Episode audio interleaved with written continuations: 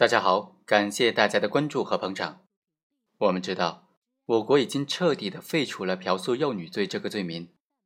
虽然罪名是废除了，但是嫖宿幼女这个行为还是存在的。废除之后，嫖宿幼女的行为该怎么定性呢？就成为一个非常大的争议焦点了。今天就给大家讲一讲，嫖宿幼女的这个行为的过程当中啊，他的帮凶强迫幼女卖淫，这个行为该怎么定罪？怎么量刑呢？二零一六年的四月二十五日，被告人李某以盈利为目的，预谋强迫未满十四周岁的初二学生林某来进行卖淫。当天下午，李某等人通过言语威胁、上学校门口去围堵等的方式，强行将这名学生林某带到某宾馆，强迫他卖淫两次。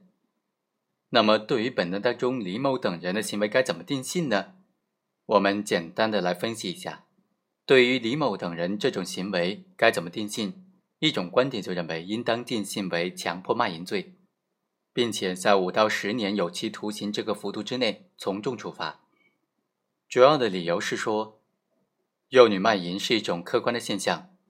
不会因为刑法修正案九取消了对象性的嫖宿罪而消失。刑法第三百五十八条规定了强迫的对象。未成年人中已经包括了不满十四周岁的幼女，这也就是说啊，根据刑法第三百五十八条的规定，一般情节呢是判处五到十年有期徒刑，情节严重的就是十年以上有期徒刑或者无期徒刑。鉴于本案当中被告人只强迫一名未成年人卖淫两次，不属于情节严重，所以在五到十年这个量刑幅度之内从重处罚就可以了。我国刑法第三百五十八条规定了，说组织强迫他人卖淫的，处五年以上十年以下有期徒刑；情节严重的，就处十年以上有期徒刑或者无期徒刑。组织强迫未成年人卖淫的，就按照组织强迫卖淫罪来从重处罚。所以，根据这个规定呢，有的观点就认为，本案当中应当对李某的行为定性为强迫卖淫罪。还有一种观点认为，应当定性为强奸罪，并且判处十年以上有期徒刑。未满十四周岁的幼女并没有性的自主权以及性承诺的能力，即使自愿的卖淫，也应当定性为强奸罪。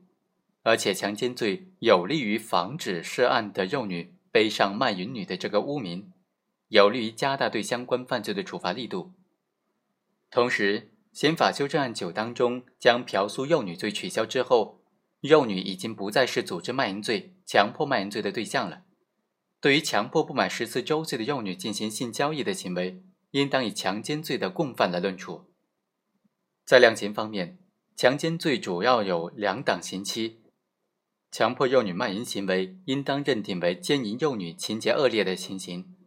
所以应当在十年以上有期徒刑这个量刑幅度之内进行量刑。还有一种观点认为，本案应当按照想象竞合犯从一重处的原则来处理。既然李某的行为同时符合强奸和强迫卖淫罪的犯罪构成要件，就应当根据具体的情节来选择适用的量刑。强迫卖淫罪的量刑幅度是五年以上到无期，而强奸罪是三年到死刑。如果不是情节严重，那么定强迫卖淫罪更加重；如果情节严重的话，则定强奸罪更加重。考虑到本案不属于情节严重的情形，所以应当定性为强迫卖淫罪，在五到十年这个量刑幅度之内进行量刑。刑法修正案九将强迫幼女卖淫以及嫖宿幼女的相关规定进行了修改，但是在司法实践当中还是有很大的分歧的。在定性方面，本案应当定性为强奸还是强迫卖淫呢？在量刑方面。选择最低的三年、五年或者是十年哪个档次呢？在主观方面，还需不需要认为说行为人明知对方是幼女才构成犯罪呢？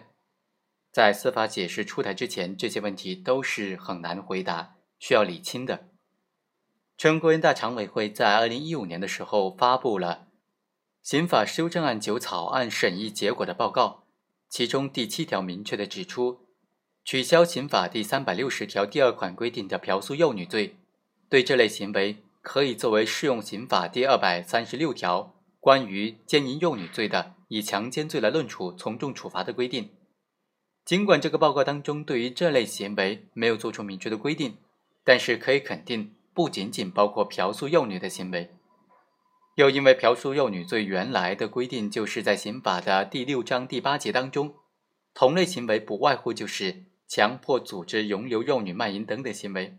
所以啊，这些行为应当按照强奸罪来论处的。另外，人民法院出版社出版的。刑法修正案九条文及配套司法解释、理解和适用当中就明确规定说，嫖宿幼女罪取消之后，幼女不再作为组织卖淫罪、强迫卖淫罪的对象。对于组织强迫未满十四周岁的幼女进行性交易的行为，通常应当以强奸罪的共犯来论处。所以啊，在本案当中，李某强迫幼女林某进行卖淫的行为，应当按照强奸罪的共犯来论处。从法理上来说呢，不满十四周岁的幼女，由于身心和身体发育不成熟，不存在性的自主权和性承诺能力。即使幼女在性行为时明确表示同意，这个同意在法律上也是无效的。如果是被强迫发生交易性行为，则是更违背幼女意志的，当然应当按照强奸罪来论处了。从强奸罪和强迫卖淫罪的罪名设置来看。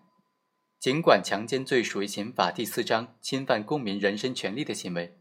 强迫卖淫罪则属于妨害社会管理秩序的行为，但是两个罪行的客体以及客观方面都具有一定的重合性。强迫卖淫行为同强奸罪一样，也往往在使用暴力、胁迫等的手段，同时呢，必然也违背妇女的意志，侵犯妇女的性自主权。所以这两个罪名并非是对立的。而且在刑法保护的法益等级当中，惩处强迫卖淫罪所保护的这个社会管理秩序啊，它是低于强奸罪所保护的人的健康和性自主权的。如果为了保护低等级的法益而损害更加重要的法益，显然是本末倒置的。所以本案一般来说，从这个角度来看，也应当是认定为强奸罪的。从社会效果来看呢，如果定性为强迫卖淫罪的话，相当于实际上承认了幼女是卖淫女，往往引发了幼女及其家属和社会公众的质疑。在这种背景之下，刑法修正案就已经明文删除了嫖宿幼女罪的前提之下，本案如果再定为强迫卖淫罪的话，实际上违背了立法的本意。所以本案不应当定性为强迫卖淫罪，应当定性为强奸罪。当然，在这个案件当中认定强奸罪。而不认定强迫卖淫罪，它并不是没有法律障碍的，也是存在一定的法律障碍的，存在很大争议的。因为现行刑法第三百五十八条第二款就明确的规定说，强迫未成年人卖淫的，也以强迫卖淫罪来定罪处罚。这就关键对于未成年人卖淫这个未成年人该怎么理解的问题了。如果说将这个未成年人认定为是包括了十四周岁以下的幼女，那么本案就应当定性为强迫卖淫罪，但是我们认为呢，这个条款规定的未成年人应当理解为只包括已满十四周岁不满十八周岁的未成年人。好，以上就是本期的全部内容，我们下期再会。